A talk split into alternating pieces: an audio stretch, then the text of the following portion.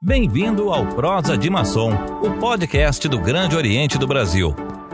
Boa noite, meus irmãos. Boa noite, família maçônica. Boa noite, amigos da maçonaria, aqueles que nos assistem pela TV Gob, no programa Roda da Vida.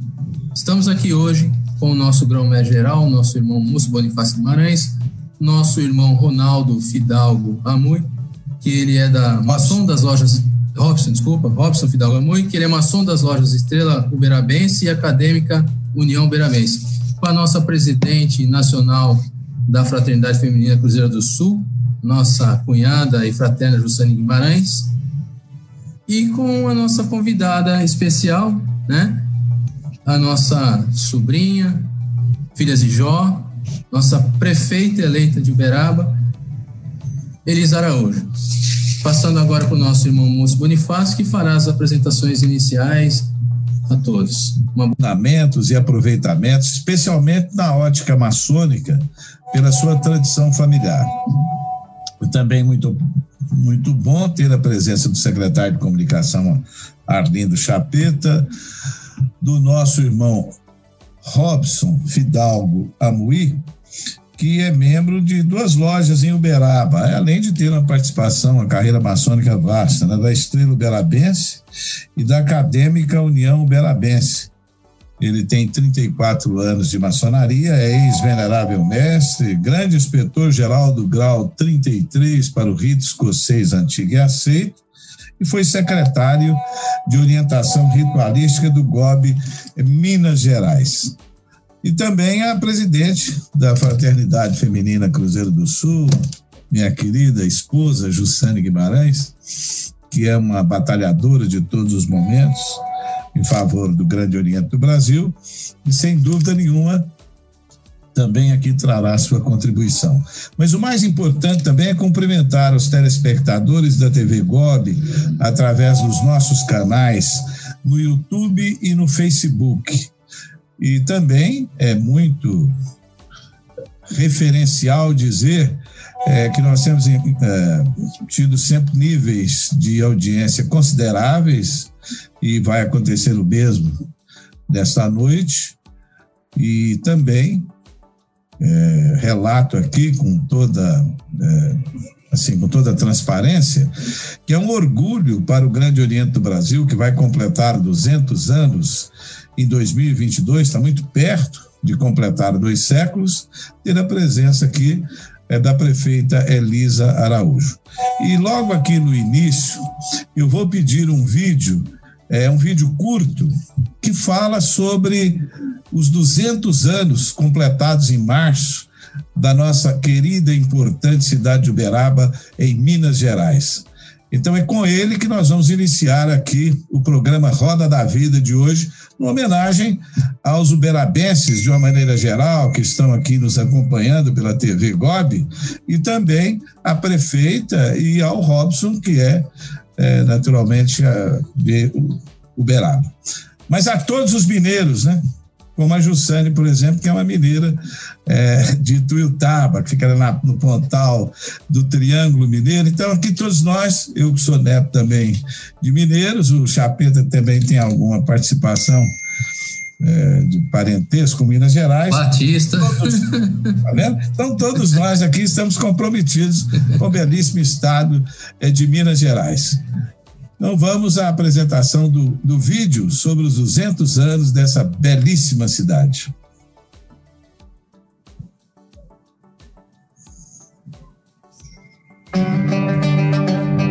Uma das principais cidades do Triângulo Mineiro. Uberaba, a cidade das sete colinas, que já foi capital mundial do Boisebu, notável por sua economia pecuária Hoje se destaca pela produção sucro-alcooleira e é referência em educação. Conhecida por sua fé, emociona quem lhe visita. E encanta pela cultura e belezas naturais. Parabéns, Uberaba, pelos 200 anos. Uberaba já completou 200 anos, o GOB brevemente vai completar, então são duas instituições, uma é, de natureza comunitária e pública, que é Uberaba, e o GOB, que é privado. Então, logo também no início, é, Jonathan, você poderia até ver a questão é, de potencializar o som do vídeo. Para iniciar as perguntas à prefeita Elisa Araújo, nós vamos mostrar aqui os momentos de celebração da sua vitória em Uberaba, que aconteceu recentemente depois de uma disputa no segundo turno.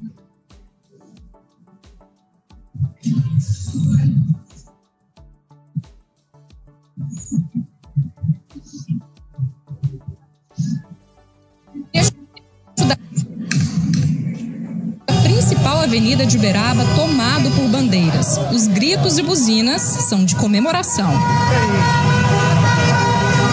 Menos de duas horas após o início da apuração dos votos, Elisa Araújo foi eleita a próxima prefeita de Uberaba. Equipe e apoiadores se reuniram em frente ao Comitê do Solidariedade para comemorar o resultado das votações. Elisa será a primeira mulher a ocupar o cargo chefe do Executivo Municipal. Eu estou muito feliz por representar mais 50% do, dos eleitores de Uberaba que são mulheres. Eu fui desafiada no início dessa eleição. Me, me falaram que mulheres não votam em mulheres.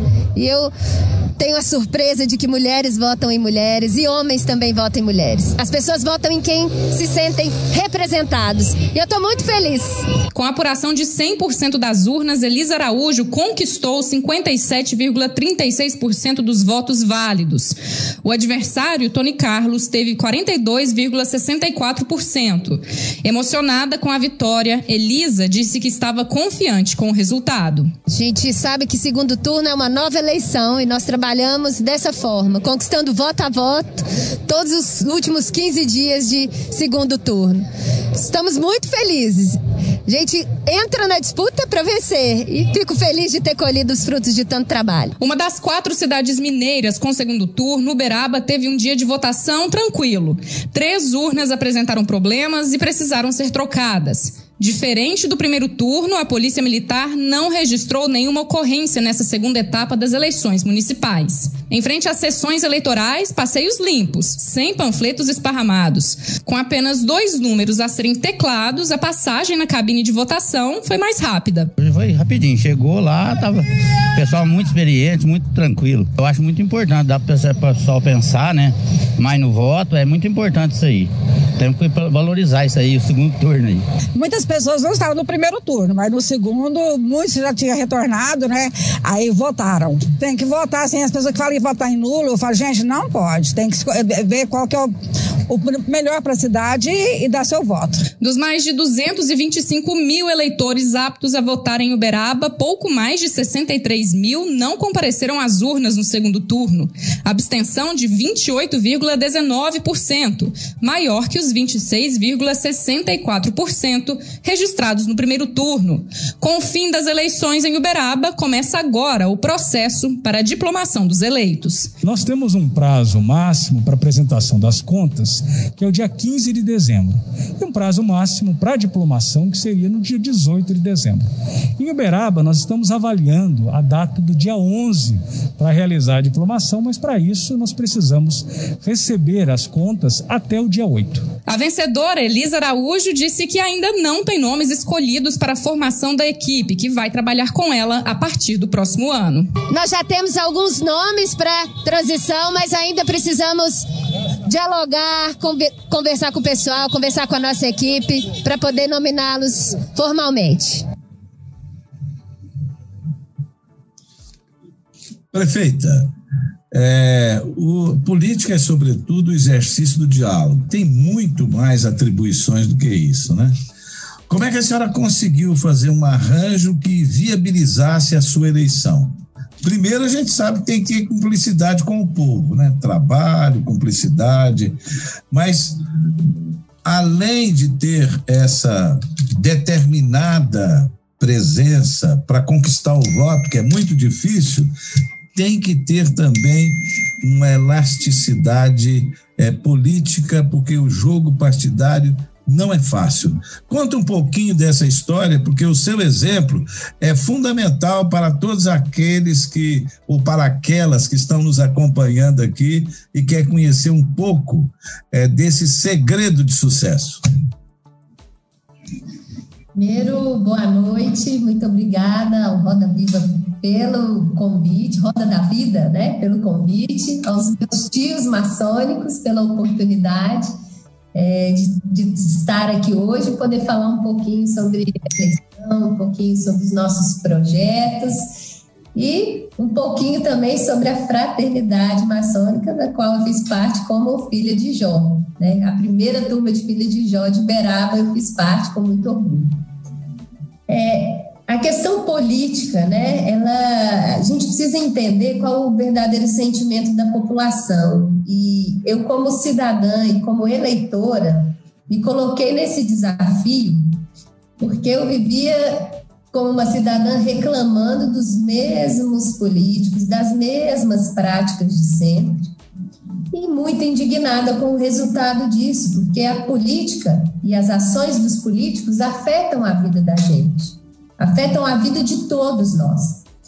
E quando eu resolvi entrar nessa, nesse desafio, eu entendi que eu tinha que fazer diferente. Não adiantava eu reclamar e entrar e participar e fazer da mesma forma. Então, o objetivo foi entrar sem amarras, sem trocas de favores, né? O objetivo de verdadeira mudança, né? Da gente poder aplicar de verdade aquilo que a gente sempre quis ver sendo feito na vida pública. E por isso, essas, esses alinhamentos partidários, essas alianças partidárias, a gente optou por não fazer. A gente dialogou muito no primeiro turno, é, aliás, antes do primeiro turno, né, na pré-campanha, dialogamos com todos os partidos entendemos que, de alguma forma, a gente não tinha condições de, se, de fazer coligações entre partidos. E optamos por fazer uma chapa pura, que a gente chama na política. O meu vice também é do Partido Solidariedade, e a gente enfrentou esse desafio aí sozinhos, com uma equipe de 26 vereadores e o Moacir e eu aí à frente dessa chapa. Foi muito desafiador, porque no início eu tinha um total desconhecimento da população, porque eu sempre fui empresária, fui presidente da Federação da Indústria de Minas Gerais, aqui a Regional Vale do Rio Grande, que, que atinge 20 municípios, mas eu não tinha uma, uma, um conhecimento expressivo na grande massa da população. E aí eu tinha esse desafio de se tornar, de me tornar conhecida. E com um partido apenas, uma equipe muito pequena, esse era o desafio. Então, eu tinha que chegar até as pessoas com uma mensagem simples, mas eu tinha que ganhar a confiança das pessoas. E eu apostei nesse olho no olho, né? É sola de sapato e saliva sim. Então a gente foi às ruas, foi às empresas, rodei muito assim, de quatro da manhã a uma hora da manhã do outro dia, dormia pouco e trabalhava muito, mas com muita força de vontade de promover essas mudanças. E aos poucos a gente foi, como dizem dentro do, do meio digital, viralizando essa mensagem, né? E eu sempre pedia para aqueles que eu visitava que viralizassem essa mensagem, se eles tivessem realmente é, sido tocados pela mensagem de mudança. E assim a gente foi conquistando o nosso espaço. Graças a Deus fomos vitoriosos e sem coligações. Mesmo no segundo turno, nós não optamos por não coligar e não fazer alianças com nenhum outro partido, para a gente poder ter, né, o que eu, que eu, disse durante a campanha, o nosso caminhão vazio, né, sem lotear as secretarias, para a gente poder fazer escolhas técnicas nas áreas certas, né, e a gente poder ter governança, ter comando sem ninguém comandar a prefeitura no lugar da prefeita. Bem, Chapeta. Prefeita Elisa, as eleições de 2020, é, infelizmente, a representatividade não chegou, a representatividade feminina, né? Como, como todos queriam, não chegou às urnas. É uma análise de dados do TSE, realizado pelo Instituto TED, mostra que 16% dos municípios brasileiros não terão mulheres como vereadoras, né, eleitas. Seis, no caso, 651 prefeitos, dá 12% só, né, das, das prefeitas, contra 4.750 prefeitos, né. Da mesma forma, 9.196 vereadoras foram eleitas para 48.265 vereadores, né? O que, o que, na sua opinião, você que, que se sagrou vencedora com uma campanha, como você mesmo disse, diferenciada, né? É, do, do zero ao 100, vamos dizer assim, né? Do zero ao 100, com todas as, as dificuldades. O que, que nós, brasileiros temos que fazer para mudar esses números? Uma vez que 52% do eleitorado do Brasil é feminino. Qual, qual é a fórmula que devemos utilizar, né, os brasileiros, a visão que tem que ter, para que as mulheres possam se engajar mais na política? Como se engajar mais e se sagrarem vencedoras, né? É, Uberaba, a gente teve um, um, movimento de participação feminina na política atípico. É, Uberaba, nos 200 anos de existência, teve apenas seis vereadoras. E só nessa legislatura foram eleitas quatro mulheres. Então, a gente já teve um grande avanço e a primeira prefeita também, em 200 anos, eleita em Uberaba. Então, esse ano foi um movimento atípico, né? em Uberaba e, assim, o que a gente precisa fazer para a participação feminina aumentar dentro da política? Primeiro, eu acredito que uma encoraja a outra. O meu papel de ter enfrentado o que eu enfrentei, porque não foi fácil como mulher, também ter enfrentado todas as dificuldades dentro desse pleito, né? além de ter sido uma campanha é, sem coligações, sem é, dinheiros, né? sem um orçamento muito fantástico, nosso orçamento foi super enxuto, também uma mulher. Então, eu, eu falo o seguinte: o meu papel, acima de tudo, mesmo que eu não tivesse ganhado, era de representar essas mulheres. E eu puxei uma fila. E eu espero que o meu exemplo seja seguido por outras tantas mulheres, que elas se encorajem a entrar. Porque não é, não é fácil, mas não é impossível. A gente pode sim enfrentar as dificuldades e participar, porque lugar de mulher é onde ela quiser. Né? A gente tem competência tanto quanto os homens e a gente tem que trabalhar junto com os homens. Não é uma questão né, de somente mulheres, mas nós temos que trabalhar juntos. Nós juntos nós somos mais fortes. Esse é o, é o ditado aí que todo mundo utiliza e eu acredito muito nisso. Nós estamos participando da política é realmente com esse objetivo de, fazer a nossa participação cada vez mais forte. Prefeita, é, dentro dessa, dessa área, é a mesma pergunta. As mulheres, no caso em específico, elas não se sentem um pouco mais intimidadas quando elas vão? Porque eu, eu acompanhei alguns debates, algumas questões nas redes sociais, e a política é um pouco agressiva, né? É no, no, no sentido mesmo de agressividade, de ataques, de, de busca é, em atrapalhar até a família do, do, do, candidato, né? Muitas vezes.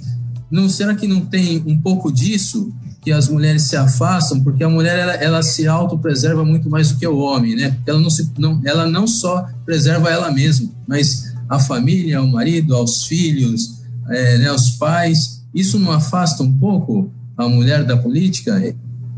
É um ponto importante esse que você disse. A gente precisa, fundamental, o apoio e a parceria da família.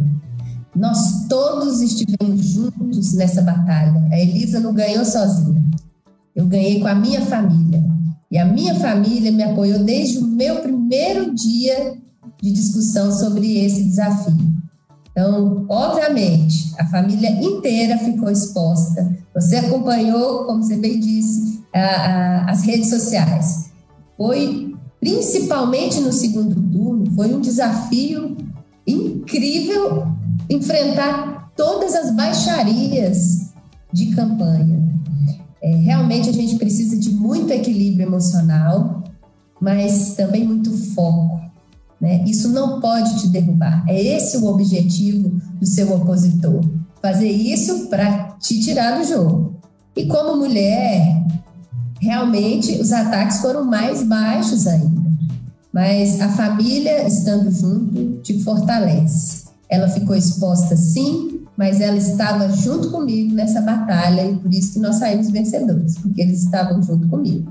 É importante fortalecer a base para entrar numa guerra.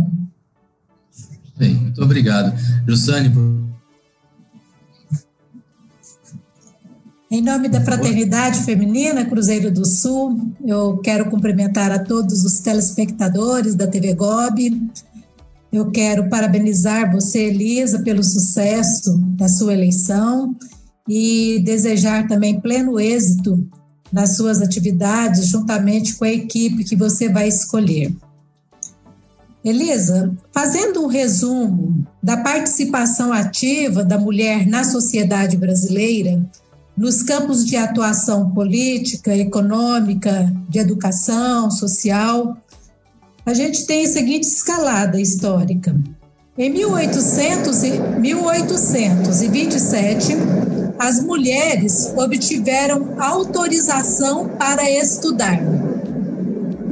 Em 1897, começou o movimento para a conquista do voto Porém, só foi, só tivemos a oportunidade de votar mesmo em 1932. Você hoje representa um símbolo dessa nossa conquista. Aí eu te pergunto, qual será o principal foco de administração em Uberaba?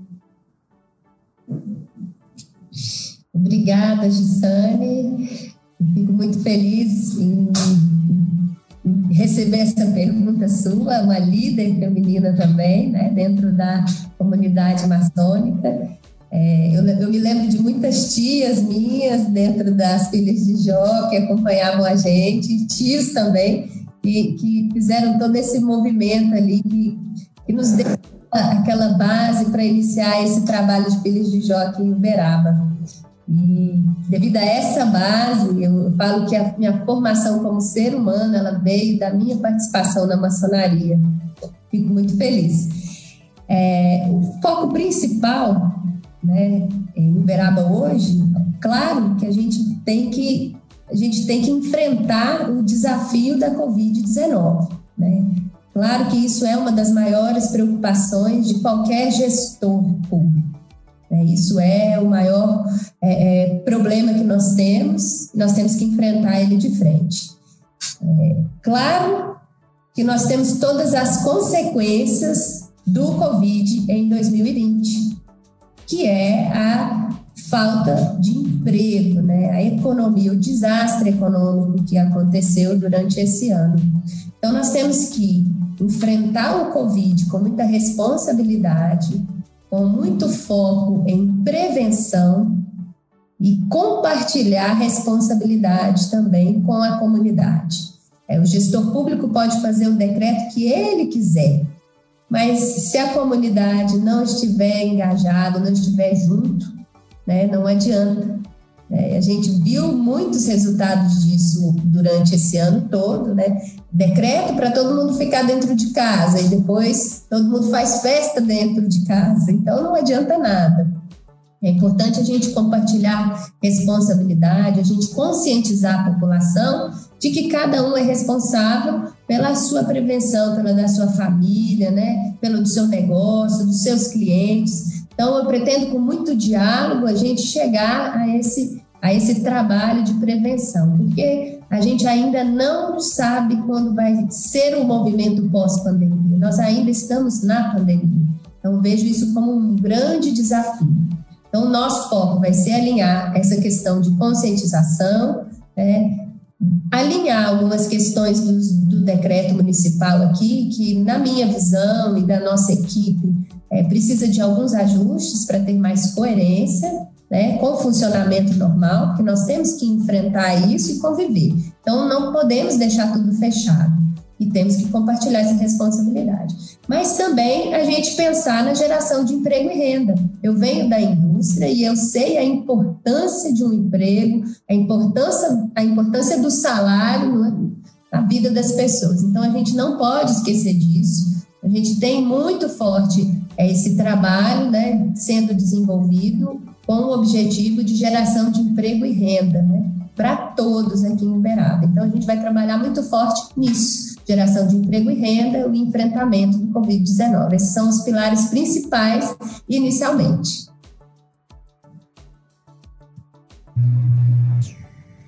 Obrigada, Elisa. Satisfeita. Robson. É, nossa querida sobrinha Elisa, né? como rotineiramente costumamos chamar todos aqueles que cresceu no meio de nós, dos tios maçons vão ser eternos sobrinhos. Na verdade, é, é, eu vou fazer um preâmbulo antes de fazer a pergunta à nossa sobrinha, porque nós acompanhamos de perto a trajetória política dela desde o início da campanha. E como ela disse, foi uma campanha muito pesada, né? Muitas agressões verbais, morais e coisas assim, como dizer, do arco da velha. Mas é, e outra coisa mais, no início ela estava sendo rechaçada a uma porcentagem muito baixa, né? Quando faziam as enquetes, ela estava ficando em terceiro, quarto lugar, quinto lugar. Alguns candidatos que estavam mal posicionados não aguentaram a pressão e pediram para ir embora, desligaram da candidatura. E a Elisa persistiu. Eu quero perguntar, Elisa, é, onde é que você buscou força ou até que ferramenta você utilizou para você dar uma reviravolta do jeito que foi? Sair de 6%, inicialmente estava bem baixo, e conseguir ir ao segundo turno, e no segundo turno ser vitoriosa.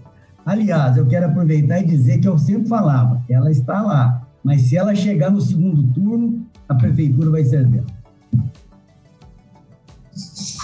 Obrigada, meu tio Robson. É muito prazer estar aqui falando com o senhor também. É, realmente, o maior desafio era essa falta de conhecimento da população. É, em todas as pesquisas que a gente via, eu tinha baixa rejeição. Em contrapartida, todos os meus opositores já tinham um histórico político e tinham altas rejeições. Então, eu apostei muito nessa baixa rejeição, porque também tinha uma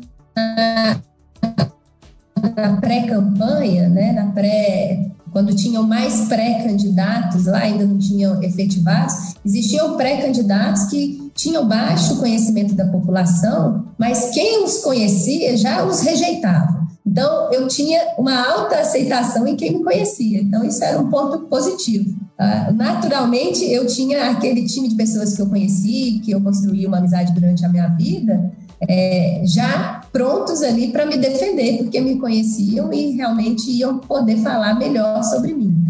Então, é, eu acreditei no projeto de mudança, porque como cidadã e como líder, todos queriam essa, essa mudança, e eu via e ouvia isso todos os dias, por onde eu passava. Vocês estão me ouvindo? Tá ok a internet? Tá, então tá. É, então, por onde eu passava, por onde eu passava, eu, eu via e ouvia esse sentimento de mudança. As pessoas acreditavam e estavam cansadas dos mesmos políticos de sempre, dessas mesmas práticas de sempre. Por isso que eu acredito que essas práticas de, de desconstruir o opositor, de fazer baixarias, de xingar, de, de fazer coisas né, assim, para atacar a moral das pessoas, isso a população não quer mais ver. A população quer ver proposta. Então, eu apostei numa campanha limpa, numa campanha honesta, sem atacar ninguém e numa campanha sem trocas de favores. Então, todos que engajaram na nossa campanha, engajaram porque realmente acreditaram no projeto. É claro que quando eu, eu passei para o segundo turno ali, muita gente apareceu. né? Muitos apoios surgiram e a gente fica muito agradecido dos apoios, mas claro que eu deixei isso sempre muito claro de que não tinham trocas. Né? A gente aceitava apoios, aceitava votos, mas não aceitava trocas. E como eu fui coerente do início ao fim, eu acredito que eu passei essa confiança para as pessoas. E quando foi essa virada, né? A virada foi ali no finalzinho do primeiro turno, faltando 10 dias aproximadamente para o primeiro turno, soltar, soltaram uma pesquisa um pouco mais próxima das pesquisas que a gente via nas ruas, né? Do que eu estava sentindo da população nas ruas. Que eu estava em empate técnico, em primeiro lugar, com os dois outros candidatos. Porque o que, que acontece aqui em Uberaba é, e na prática política? Pesquisas são manipuladas. Pesquisas são são manipuladas para fazerem alguém se projetar. Então, isso também manipula a massa. Então, enquanto as pessoas estavam vendo ali que eu era uma boa pessoa, um bom nome para chegar, mas eu não estava em condições de vencer, as pessoas ficavam um pouco receosas de, de apostarem, né, com medo de outros né, vencerem. Então, acabavam anulando. Quando surgiu essa, essa pesquisa, em que realmente as pessoas entenderam que eu tinha chances reais de vencer, a gente virou o jogo. E, e ali deu mais gás, é claro. Ali o gás veio mais forte, mas antes disso, eu acreditei. Eu acreditei, o meu pequeno time acreditou. E por isso que nós chegamos onde chegamos. Lúcio? Perfeita. Nós temos aqui vários comentários e observações e até algumas indagações de várias partes do país. Mas a audiência uberabense aqui realmente está muito expressiva. É, a Rutinha Vieira. Parabéns à nossa prefeita Elisa, e que irá fazer a diferença na nossa cidade de Uberaba. Marcos Paulo Soares também cumprimentando a prefeita e todos que estão participando do programa Roda da Vida. Daniel Freitas, Elisa é renovação e mudança que Uberaba precisava. Vitor Silva, Vitor Von Silva, assistindo aqui, parabéns ao Gobi e à prefeita eleita. É, também o Caio Martim Cristóbal, é, desejo que ao final possa ser uma gestão realmente eficiente para Uberaba. É, temos também aqui na nossa audiência o secretário de Relações Exteriores do GOB, amigo do nosso irmão Robson Amui, é, que é o Lucas Francisco Gaudiano, que cumprimenta a todos. É, também do Leandro Cândido Gomes. O Atacadão dos Salgados em Uberaba está todo presente aqui acompanhando essa live. É, também do Daniel Rodrigues da Costa. Meu afetuoso boa noite a todos, parabéns à prefeita, desejo muita sorte. Ele é de, é de Navegantes, Santa Catarina. Hugo Cruz Machado Elisa é a gestora de Uberaba. Rodrigo Venâncio também elogiando, Edgar Góes, parabéns à nova prefeita, filha de Jó, um programa social paramaçônico de extrema importância para a nossa ordem maçônica. E nessas sucessivas participações, temos aqui o Carlos Nicomede Pinheiro de Lima, as lojas maçônicas de Uberaba estarão à disposição da nossa sobrinha Elisa. Do Leandro Cândido Gomes, que já manifestamos o primeiro comentário, ele veio com um segundo também no mesmo sentido de desejar boa gestão. O Servinho Silveira, é, Senhora dos Remédios, se orgulha de Elisa, prefeita de Uberaba.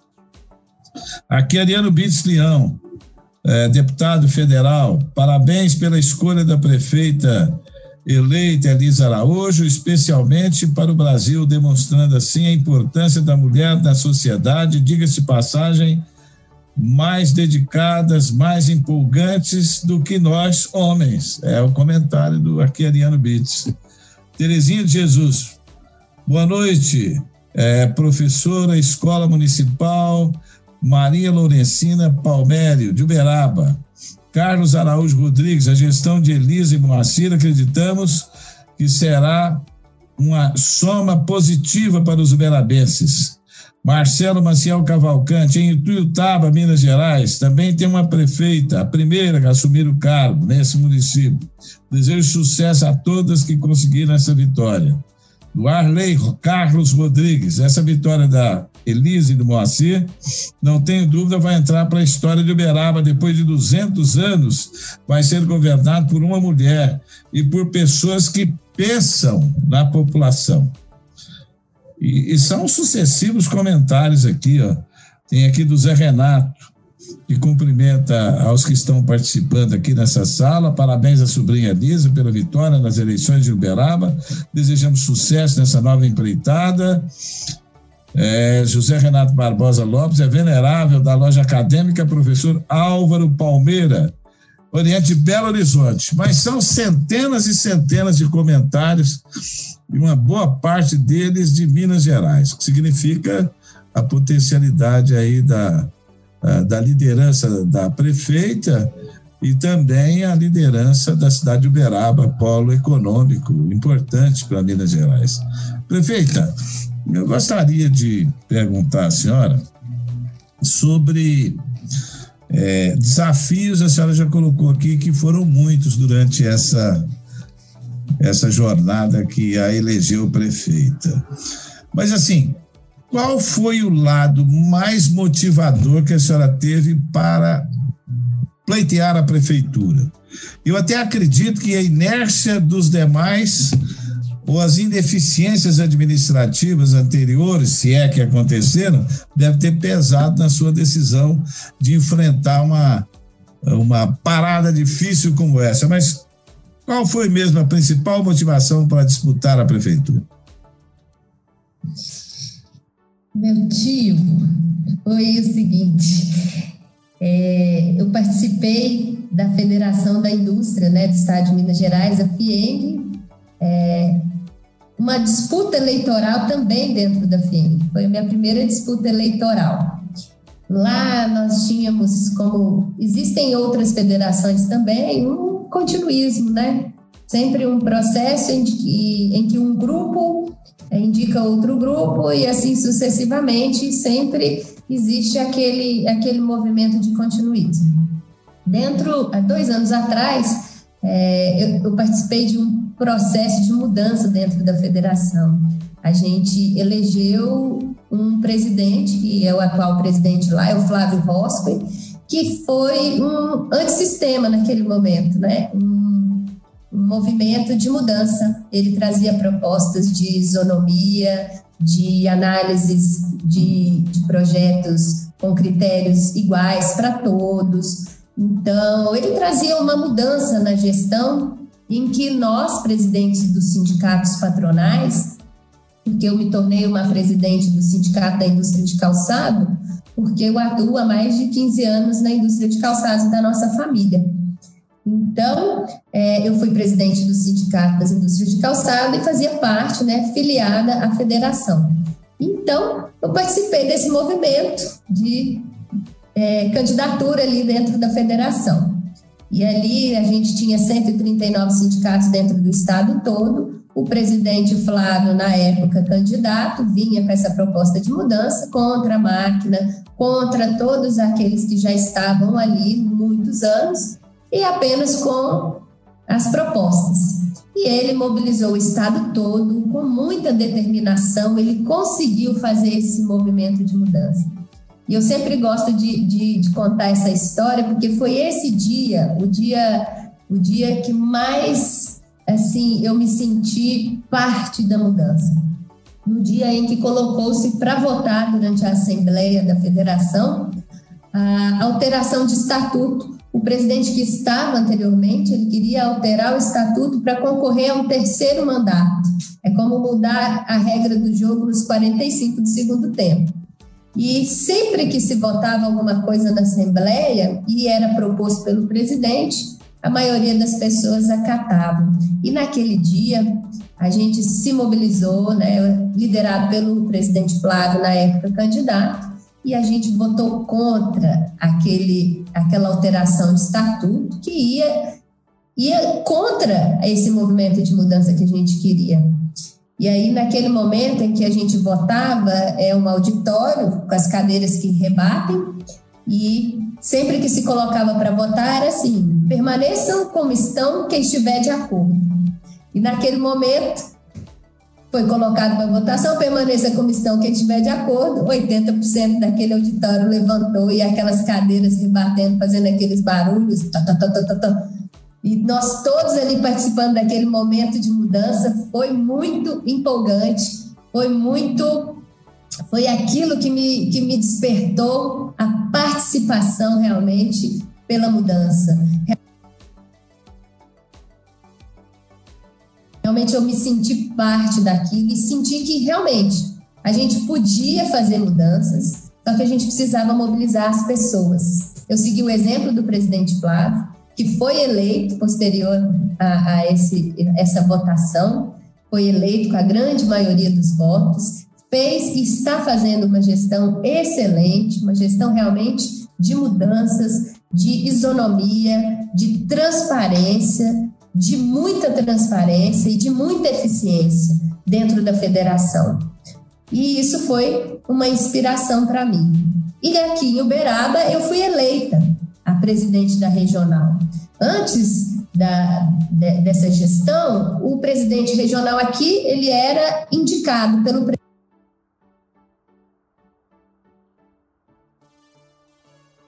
presidente de Belo Horizonte. E eu fui eleita, né? O presidente Flávio já colocou essa condição diferente. Então, ele falou assim que os, os, presidentes de sindicatos aqui, os sindicatos patronais de Uberaba e região, deveriam escolher quem os representasse, não ele indicar. Então, foi muito bacana, porque eu fui eleita também a primeira mulher a ser presidente da Federação da Indústria Regional Vale do Rio Grande e fiz um trabalho com mais com menos, né? Eu enxuguei 65% dos gastos logo no primeiro ano, entregamos o dobro de resultados. Isso acabou me projetando para a vida pública.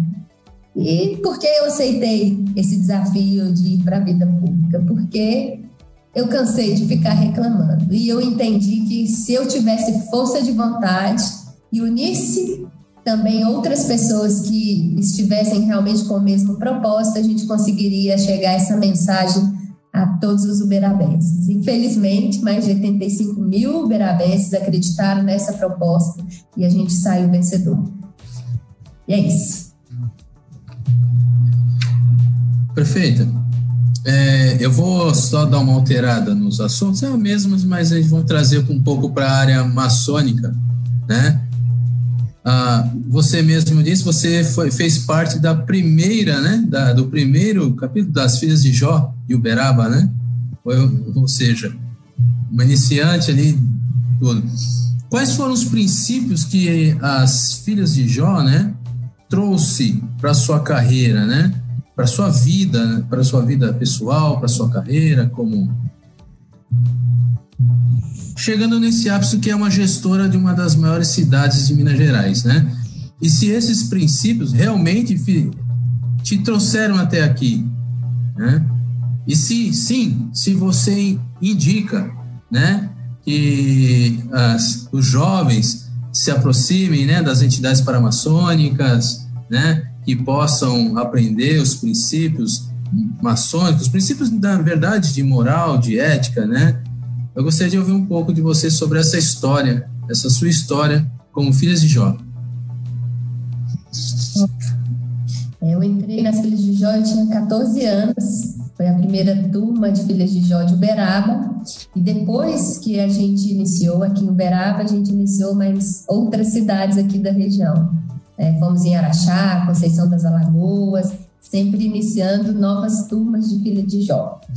Foi um, um, um, momento muito importante na minha formação. Né? Quando a gente é adolescente, a gente precisa ter essa base. E eu quero que meu filho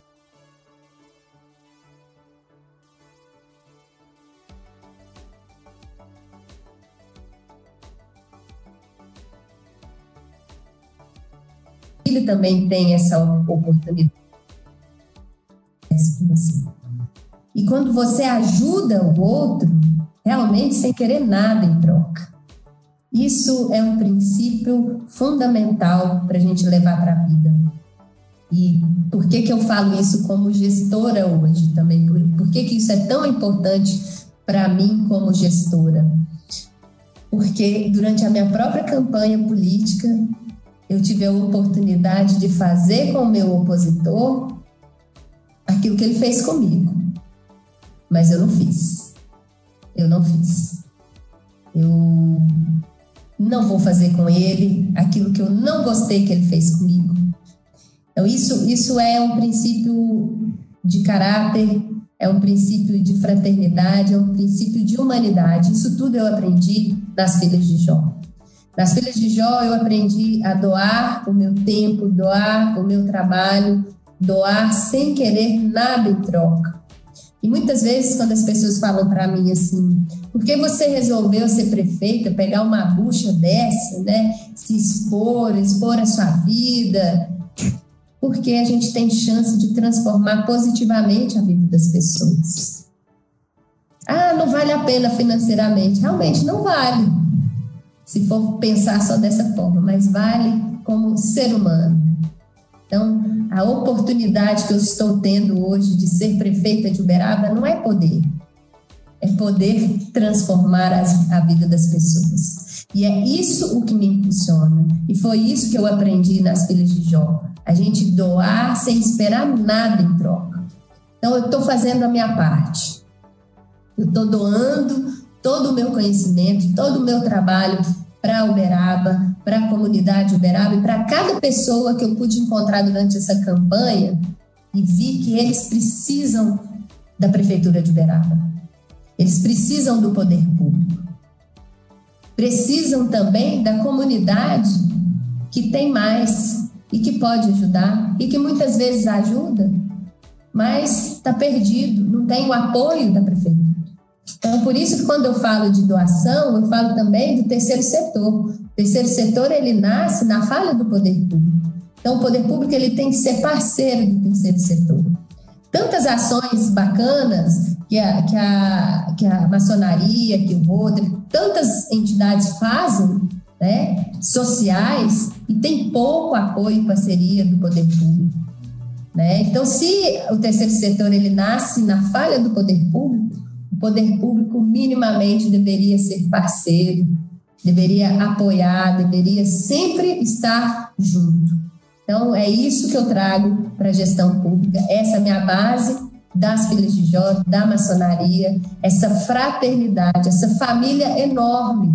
Né? E durante essa campanha eleitoral, eu, eu conheci mais tios ainda né, do que eu já conhecia aqui em Uberaba e hoje eu estou conhecendo mais e pelo Roda da Vida aqui eu vou conhecer muito mais e muitos vão me conhecer enquanto enquanto tios maçons. E eu fico muito feliz. É assim, juntando as nossas forças, que nós vamos poder transformar de verdade a vida das pessoas.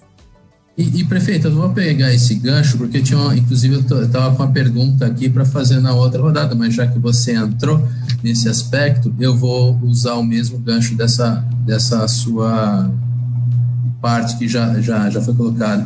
Rotary, Lions, maçonaria, são entidades do terceiro setor consideradas, né? São instituições que fazem muitas é, faz muita filantropia, se preocupa muito com a população, com a comunidade dentro do seu, do, do, seu gabinete, da sua Secretaria de Ação Social, você pretende, eu já vi em algumas prefeituras que integrou né, essas instituições ao, ao gabinete, na verdade integrou, né, facilitou o convívio, porque é, essas instituições elas costumam fazer as suas ações é, de forma isolada, né, elas fazem de forma isolada, ajuda muito, mas é uma questão isolada. Você já disse que pretende trabalhar, mas esse trabalho seu vai ser um trabalho mesmo de planejamento, de integração com ou a sua secretaria social, a secretaria de gabinete, com essas entidades. não estou falando só maçonaria, estou falando Rotary, Lions e outras entidades do terceiro setor.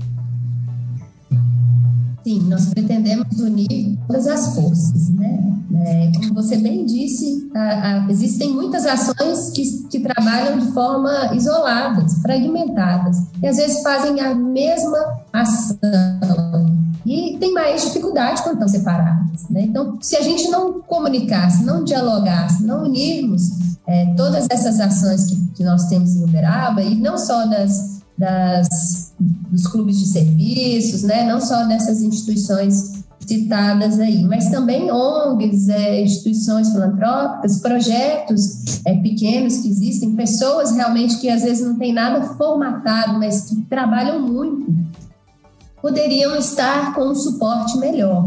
Então, a, a ideia é conectar todas essas ações e a gente unir as forças para trabalharmos com realmente resultados melhores para todo mundo, né? Fica mais fácil, mais barato e, claro, todo mundo é mais ajudado, né? A gente consegue atingir mais pessoas. A gente tem dentro da, do terceiro setor muitas instituições que precisam de um suporte jurídico, de um suporte né, de, de capacitação, de preparação e de se tornarem, às vezes, até um pouco mais sustentáveis, vamos dizer. Porque tem projetos interessantes que só precisam de serem estruturados para captar recursos, até mesmo da iniciativa privada.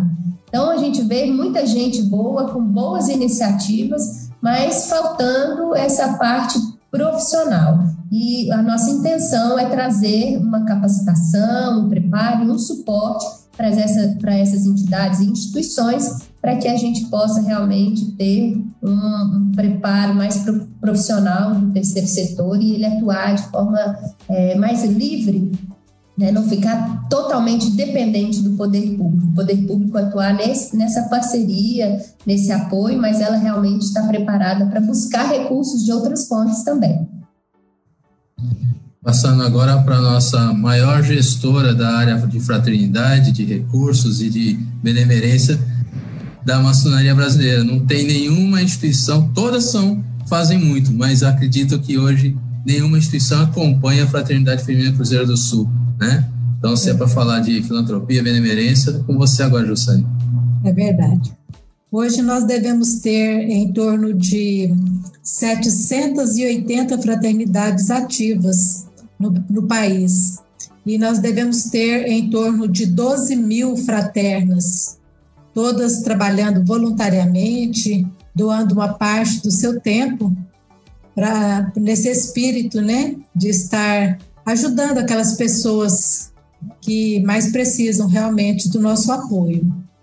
Elisa, como nós temos assim muitas, muitas fraternas nos ouvindo, nos acompanhando, eu queria que você falasse para nós aqui como é que é equilibrar a atuação na família, como empresária e agora na política? Como é que funciona isso, Elisa? Conta para nós aqui, para a gente ver se empolga um pouquinho e entra nessa política também. Realmente, é, é, um grande desafio, mas como eu disse, tem que ter uma parceria muito grande da família. A gente precisa fazer uma gestão de tempo, né? E gestão de tempo é dar qualidade a esse tempo também.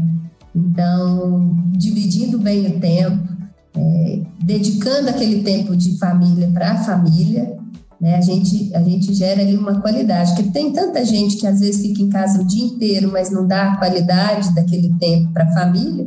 Então, a gente precisa, é disso, é de qualidade daquele tempo. Se for cinco minutos, mas que for bem gerido, a gente consegue fazer tudo. E a gente, né, como mulheres, a gente já está acostumado com essa multidisciplinaridade. A gente consegue fazer várias coisas ao mesmo tempo, pensar em várias coisas ao mesmo tempo. Então, acaba que a gente consegue, sim. Claro, me cerco de pessoas muito boas também para trabalhar, para gerir a minha casa, porque você imagina que durante a campanha eu ia em casa só para dormir durante três, quatro horas e só. Eu tenho uma, uma pessoa que trabalha comigo há muitos anos, que é uma querida praticamente da minha família, que também me ajuda muito. O meu marido é um grande companheiro, é um grande companheiro que também, se não fosse ele, realmente eu não teria conseguido enfrentar cada desafio e ele me dá esse suporte muito bacana em casa, minha sogra, minha mãe, família está dentro e a gente consegue aí contornar tudo e Quando começar né, a gestão a partir do dia 1 de janeiro, a gente organiza direitinho e tira um tempo para tudo. Dá certo. É, as mulheres podem animar, é só fazer o, o acordo aí com a família. ok, obrigada, Elisa. Robson? É, Soberano, eu vou fazer a leitura rápida de um trecho que eu acho importantíssimo que fala que o Betel, a filha de Jó, tem por objetivo unir jovens em torno de valiosos princípios, visando a construção moral e espiritual que inspire o desejo pela sabedoria, o amor à bandeira e o que ela representa, a valorização suprema do lar e a reverência às Sagradas Escrituras. Além disso, procure estimular a autoestima, a autoconfiança, a oratória e despertar espírito de liderança. Então veja a importância que é não só a, a, a filha de Jó, mas o Demolei, né? É, a todas as instituições paramaçônicas. Mas, Elisa, como você teve essa participação em sua formação, ainda quando jovem, mesmo sabendo que você teve uma criação firme, um lar próspero, né, com os pais do lado te dando aquele suporte todo, coisa que todo mundo gostaria de ter, né? Um lar bem, bem aconchegante. Eu pergunto, você acha que por, por isso que você passou, que você assimilou, que você absorveu durante enquanto filha de Jó, vai te modificar no seu modo de ação? ou até te modifica nos seus modos de ação, principalmente visando o bem-estar do próximo? Eu acredito que sim. É, a base, tanto familiar quanto também das filhas de Jó, ela me dá um, uma base humana. E quando você se torna uma gestora de uma cidade como Uberaba, com mais de 330 mil habitantes, não adianta você pensar só em números, só em ser uma gestora eficiente, né, em trazer resultados de números. Você precisa também trazer resultado para as pessoas. Então, essa minha base, ela me traz um, uma gestora mais humana. E é isso é que eu acredito que vai fazer a diferença. Porque a gente aliar essa parte humana com a gestão eficiente também. A gente realmente precisa disso para poder equilibrar uma gestão pública. É, a gente lida com pessoas, a gente impacta a vida das pessoas. Então, se colocar no lugar do outro é fundamental. Então, eu acredito que essa é a minha, o meu grande ganho por ter passado pelas filhas de Jó. Essa realmente fraternidade, então, que eu, que eu tanto amo e que eu tenho assim um carinho enorme.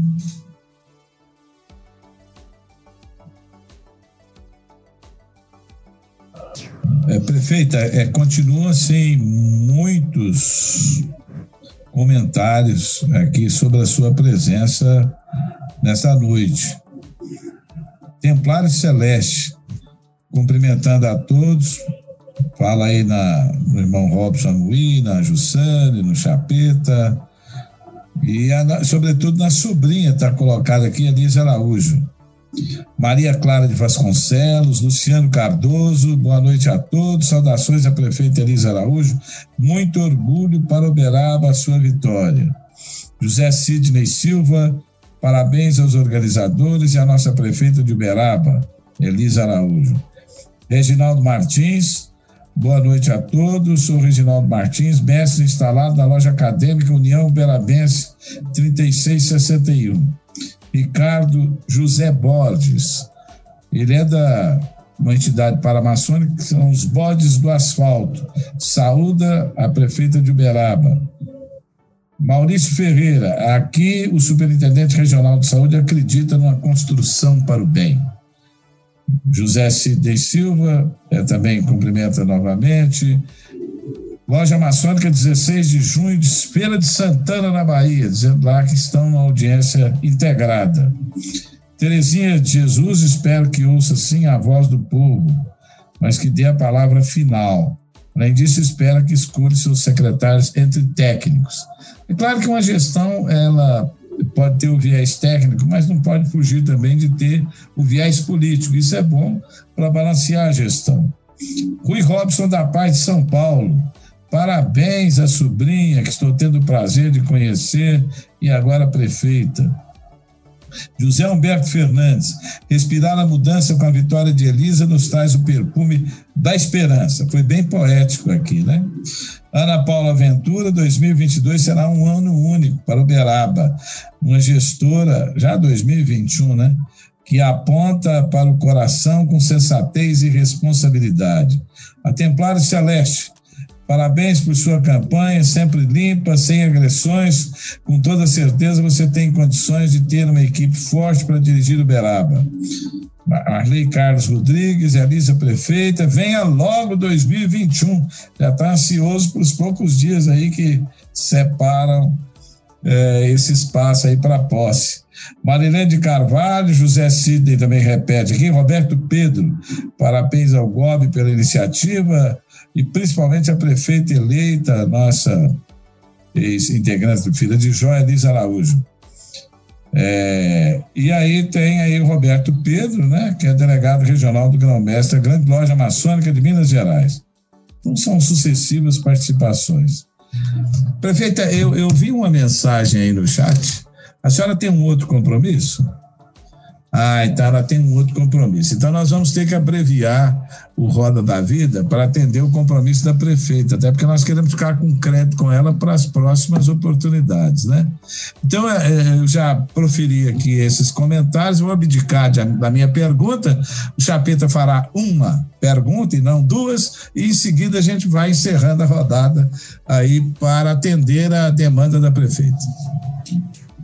Prefeita Elisa, é, qual é o diferencial da mulher né, para com a população do município em relação à gestão de um prefeito? Né? No que aquele olhar minucioso, protetor e dedicado pode melhor contribuir para a sociedade? Essa é a minha última pergunta e já aproveito para agradecer e parabenizar pela sua conquista, pela nossa conquista. Muito obrigada. É, eu acredito que mulheres têm um pouco mais de sensibilidade, vamos dizer assim. Né? A gente nasce com esse instinto materno e a gente realmente ela, a gente traz essa multidisciplinaridade né, no, nossa, no nosso DNA e a gente consegue realmente fazer várias coisas ao mesmo tempo e ter um olhar de mãe sempre para o outro, né? Pra, pra, no caso, para a cidade, né? Eu realmente ter esse, esse olhar mais fraternal. Então, eu acredito que, que seria apenas isso. Não, não acho que existem muitas diferenças entre homens e mulheres, apesar de que muita gente diz que mulher é mais isso, mais aquilo. Mas eu acredito que somos todos iguais. Né? Isso vai muito da base familiar, da base de de, de, construção de vida, né, da experiência que cada um isso é indiferente, né, diante é, de uma gestão. Eu acredito que na gestão a gente realmente, é, mulher ou homem, nós somos a mesma coisa. Nós só precisamos realmente fazer o que é certo. E, e, isso é, esse é o meu compromisso, é fazer o que é certo, ter uma gestão transparente, ter uma gestão com muita responsabilidade com o dinheiro público, porque eu sempre estive do lado de fora da política, reclamando da, de tudo isso. Então, eu não posso entrar e fazer né, igual aqueles que realmente eu achava que não estava correto. Então, eu vou fazer a minha parte, com, fazendo tudo aquilo que realmente eu sempre quis ver sendo feito no poder público. Gestão eficiente, com muita transparência e responsabilidade com o dinheiro público, que é de todos nós. Com resultado para as pessoas. E Uberaba para todos. Passou a eleição e eu tenho que governar agora para todos. Para quem votou em mim e para quem não votou também. Eu deixo aqui também um agradecimento ao meu vice, que é um homem, e que tem quatro mulheres em casa. Imagina o tanto que ele está escolado em lidar com mulheres. Né? Ele tem três filhas e a esposa, e é um cara técnico muito bacana, muito preparado para atuar na gestão pública junto comigo. também é professor, é engenheiro e está pronto aí para esse novo desafio. Tenho certeza que vai ser uma parceria de sucesso. Nós vamos trabalhar muito, temos muitos desafios, mas estamos prontos para fazer Uberaba para todos. Obrigado, Jussane.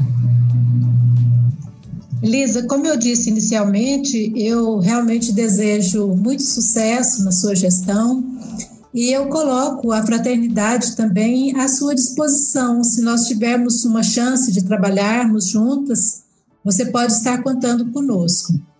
Eu queria também aproveitar, vou fazer minha última pergunta, mas antes disso, como não terei oportunidade, eu gostaria de desejar a todos um Feliz Natal, e que nós tenhamos é, um 2021 é, cheio de muitas conquistas, muitas realizações, muita fraternidade e que todos sejamos realmente muito felizes.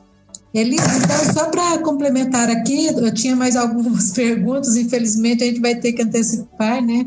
Mas, como diz o músico, nós, nós queremos um crédito para a próxima. É, no seu entendimento, qual o papel é, da mulher na sociedade atual? Ela participa mais como coadjuvante ou como prota protagonista? Sani, dia.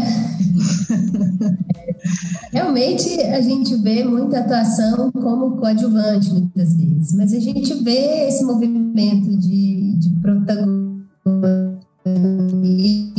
crescendo né? A gente vê, até vou, vou citar uma, uma, outra historinha em que eu sempre viajava, né? Sempre viajo, né? E quando na FIENG viajava muito para Belo Horizonte, e eu me lembro de um dia chegar no hotel, na recepção, e o recepcionista falasse: Olha, só mulheres chegaram aqui hoje para fazer check-in e todas trabalhar. Então, é, isso mostra né, o protagonismo das mulheres Realmente é, é uma cultura, né, que a gente, você mesmo citou, é, esses, esses, é, esse tempo, né, na história, essa linha do tempo de conquista passo a passo. É realmente é um, é um desafio e a gente vai conquistando passo a passo e acredito que vamos cada vez mais ocupar esses espaços de protagonismo e quero dizer também à fraternidade que eu estou à disposição aqui também, quanto poder público, para a gente trabalhar juntos. Eu tenho certeza que nós vamos ter muitas oportunidades, se Deus quiser. Obrigada. Obrigada. Obrigada e sucesso, Elisa. Obrigada. Robson, última pergunta e considerações? De antemão, é, nós queremos também desejar a você muito sucesso você possa contar conosco aqui na cidade de Uberaba, né? com seus tios, com os pares, com os amigos, com as amigas, principalmente, para que você possa alavancar e fazer um trabalho de, de, de alto nível. Mas eu gostaria não de fazer uma pergunta, de fazer uma colocação. Como maçom aí, com meus 34 anos, nós tivemos um aprendizado muito forte, que a gente sempre diz, inclusive com quem é aqueles que estão iniciando na ordem, o maçom não pode errar sabe? Nós devemos fazer de tudo para que o maçom não erre. Por quê? O maçom é diferente do, de, de, quem não é maçom, de uma forma ou de outra é, porque nós tivemos uma certa base, um aprendizado forte em cima de uma instituição forte. Então, isso é muito interessante para que todos nós, maçons, e você, uma sobrinha, possa entender que você tem tudo para fazer um trabalho espetacular, né? É, limpo, transparente, para que não paire dúvida nenhuma em cima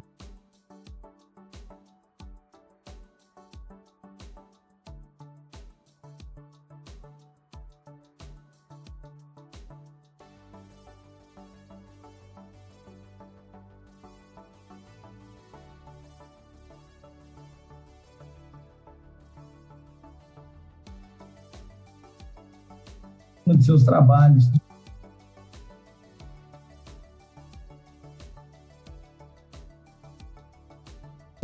Meus parabéns.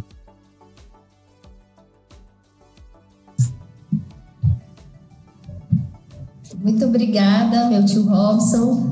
Pode ter certeza que realmente enfrentar esse desafio com todas as dificuldades tem que valer a pena. Só vai valer a pena se realmente eu fizer realmente tudo, tudo aquilo que eu prometi durante a campanha, né? pode fazer diferente. Então, eu fui coerente do início ao fim dessa campanha, eu pretendo ser coerente na prática, na gestão pública também. Fazer aquilo que realmente a gente, como cidadão, sempre quis ver sendo feito no poder público. Eu espero realmente ter a parceria dos meus tios maçons aqui, eu tenho certeza que eu vou ter, e eu já, já tive essa parceria durante a eleição também. Bom, é, nós estamos chegando ao final do programa Roda da Vida. Também queremos agradecer a prefeita Elisa Araújo, prefeita de Uberaba, que vai se empossar logo no primeiro dia de janeiro de 2021. Desejar também sucesso e dizer que hoje é um dia de festa também para nós, que é aniversário do grão-mestre geral adjunto Ademir Cândido. É, ele é aniversariante de hoje, é participante ativo aqui do programa Roda da Vida, é, e naturalmente, por conta do seu aniversário, ele está comemorando no ambiente fechado com a família, por conta dessas restrições todas. E em nome de todos que estão aqui, é, nós gostaríamos de, então, elevar os nossos pensamentos a Deus, cumprimentar o, Ademir, que é um trabalhador incansável é, pelo Grande Oriente do Brasil, e também desejar a ele toda a sorte, toda é, vigor, todo vigor e toda a saúde para enfrentar os desafios. Então está aí no final do programa o nosso grão-mestre adjunto Ademir Cândido, que reside em São Paulo, é um renomado advogado, e faz conosco uma parceria aí na direção do Grande Oriente do Brasil. Aí nos nossos cumprimentos. Prefeita, renova aqui os agradecimentos, renova também o agradecimento ao nosso irmão Robson Wick, viabilizou a sua presença aqui no programa Roda da Vida, somos muito gratos por isso. Da Jussane, minha determinada guerreira de todos os momentos, né? E é, ao secretário de Comunicação, Arlindo Chapeta. Boa noite a todos os telespectadores da TV Gob e até a próxima segunda segunda-feira, quando teremos uma edição especial do Roda da Vida, é, mostrando a, a é, todos os trabalhos é, que receberam finalização foram finalísticos do concurso das melhores práticas é, das fraternidades femininas do Grande Oriente do Brasil. Então, teremos a divulgação dos vencedores, primeiro, segundo e terceiro lugar, e também ainda a apresentação dos 14 trabalhos que foram examinados pela comissão julgadora, que foi composta pelo secretário é, geral de entidades paramaçônicas, Guilherme Santos, que é de Minas Gerais, pelo secretário adjunto de comunicação, Eliseu Kadesh, que é de Brasília, e também pela cunhada Elizabeth, cunhada Beth, é, ex-presidente da Fraternidade Feminina Cruzeiro do Sul de Santa Catarina. Um time de primeira fez essas avaliações e nós teremos a satisfação de apresentar os resultados aqui no programa Roda da Vida, numa edição especial ao lado aqui do nosso irmão Arlindo Chapeta e da presidente Jussane. Um abraço a todos e até a próxima segunda-feira. Soberano, é a Elisa agora para fazer as suas considerações. Acabou passando batendo. Ah, sim. Oh, desculpa, prefeito. Estou tão preocupado com o seu tempo que eu me esqueci. Tudo bem, só agradecer aos meus tios maçons, a toda a comunidade maçônica, a, em nome da, da tia Jussane, eu também agradeço a todas as mulheres, mães e participantes da fraternidade feminina também da maçonaria. Dizer que para mim é uma grande honra participar do Roda da Vida e tem crédito, viu, gente? Podem me convidar mais vezes que a gente participa. Infelizmente, tenho outro compromisso e vou ter que ir lá, porque realmente é, esses primeiros dias aqui, principalmente que eu cheguei da, no meu pequeno descanso hoje, né? Praticamente cheguei ontem, hoje é o meu primeiro dia oficial trabalhando novamente, então realmente a agenda está apertada. Agradeço a oportunidade de falar um pouquinho sobre a minha participação como filha de Jó e também os desafios aí de gestora pública, de candidaturas e tudo mais. Muito obrigada e podem aí contar com a Prefeitura de Uberaba sempre. Estaremos juntos. Muito obrigada. Obrigado, prefeito. Boa noite. boa noite a todos. Muito obrigado. Boa noite. Soberano, soberano. Oi. É, tem, tem um recadinho lá do Canadá, viu? Que entrou aí direto acompanhando. E nós Que mandamos- É o Adriana Mui mandando um abraço à prefeita, que é o Beirabense de coração, que está lá passando um tempo, mas acompanhou de perto. Que bom. É isso aí. Obrigado, hein? Obrigado, Obrigado a todos, obrigado prefeita, obrigado moço, obrigado Jussane. Vamos encerrar, pessoal.